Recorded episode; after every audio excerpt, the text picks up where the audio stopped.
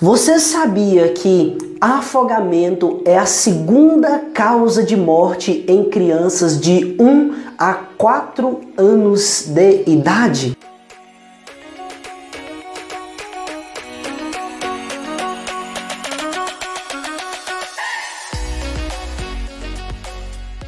Olá pessoas, tudo bem com vocês? Seja muito bem-vindo a IBRAF e hoje nós falaremos sobre graus do afogado. Porém, antes de iniciarmos na quantificação dos graus, nós teremos que de início fazermos aqui alguns pareceres que é muito importante para quem atende uma vítima afogada, certo? Então vamos lá. De início nós vamos estar quantificando o que é afogamento. Afogamento nada mais é do que o momento que a vítima teve qualquer comprometimento, certo? Através de líquidos. Significa dizer que no momento que essa vítima ingeriu qualquer quantidade de líquidos involuntariamente, nós já podemos qualificar como afogamento, certo?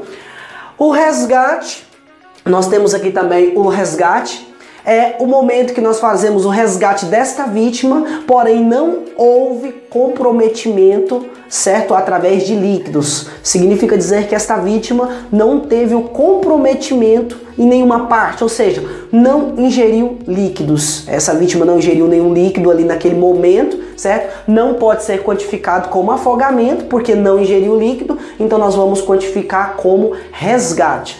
E antes de mais nada, nós queremos também já retirar esse termo a quase afogamento. Antigamente se utilizava muito esse termo quase afogamento, porém nós é, achamos irredundante e não tem nenhuma relevância esse quase afogamento, porque funciona o seguinte: ou a vítima afogou, ou a vítima não afogou. Só tem essas duas possibilidades, ou está afogada ou não está afogada, certo? Então nós tiramos esse quase afogamento. Esse termo se utilizava muito quando o seguinte, é, havia ali um comprometimento das vias aéreas, mas alguém ia lá e retirava essa vítima. Então o pessoal falava que era um quase afogamento, mas nós sabemos que o fato de retirar essa pessoa, certo, em, mesmo que ela fez ali uma ingestão de uma pouca quantidade de líquidos, já se pode qualificar como afogamento. E se não houve um comprometimento, já é resgate. Então o termo quase afogamento não existe, certo?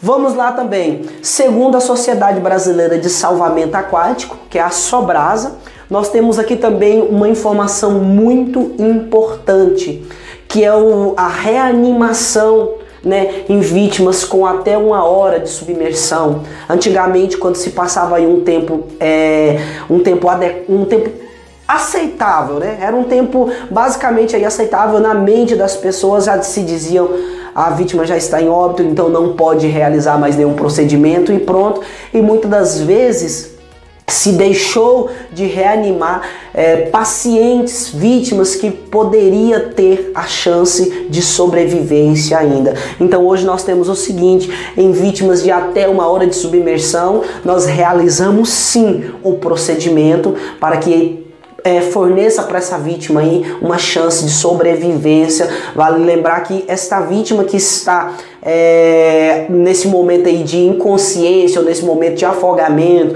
nesse momento de parada respiratória ou de parada cardiorrespiratória, está por quê? Pela ingestão de líquido e posteriormente uma hipóxia, né, que é uma ausência de oxigênio. Então nós temos aí ainda uma grande possibilidade de estar reanimando esta vítima diante dos nossos procedimentos. Vamos lá? Então, passando disso aqui, nós vamos partir para os graus de afogamento. No grau 1, nós temos a apresentação de tosse, certo? Porém, no grau 1, nós temos ainda só tosse, ou seja, nós estamos no início dessas, dessa qualificação referente aos graus. Já no grau 2, nós temos pouca espuma na região de boca e nariz. Nós temos ainda pouca espuma, certo? Com forma de apresentação de espuma, que ainda está em pouca quantidade, podendo progredir de acordo com os graus, certo? E nós temos aqui também estertores leves ou moderados. Isso quer dizer o quê? Uma ruidosa no pulmão. Um, ru, um, ruído, melhor dizendo, ruidosa fica, fica difícil, né? Um ruído no pulmão significa dizer que essa respiração está ruidosa, certo?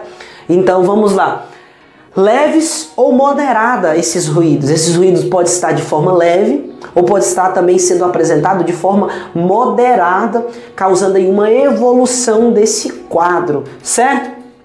Passamos disso aqui, no grau 3 nós já temos a apresentação de muita espuma na região de boca e também de nariz, certo? Ou seja, essa espuma está aumentando de, de pouca para muita espuma e significa dizer que esse grau está evoluindo e a vítima está a cada passo mais grave, ok? A principal diferença do grau 3 para o grau 4 é a presença de choque.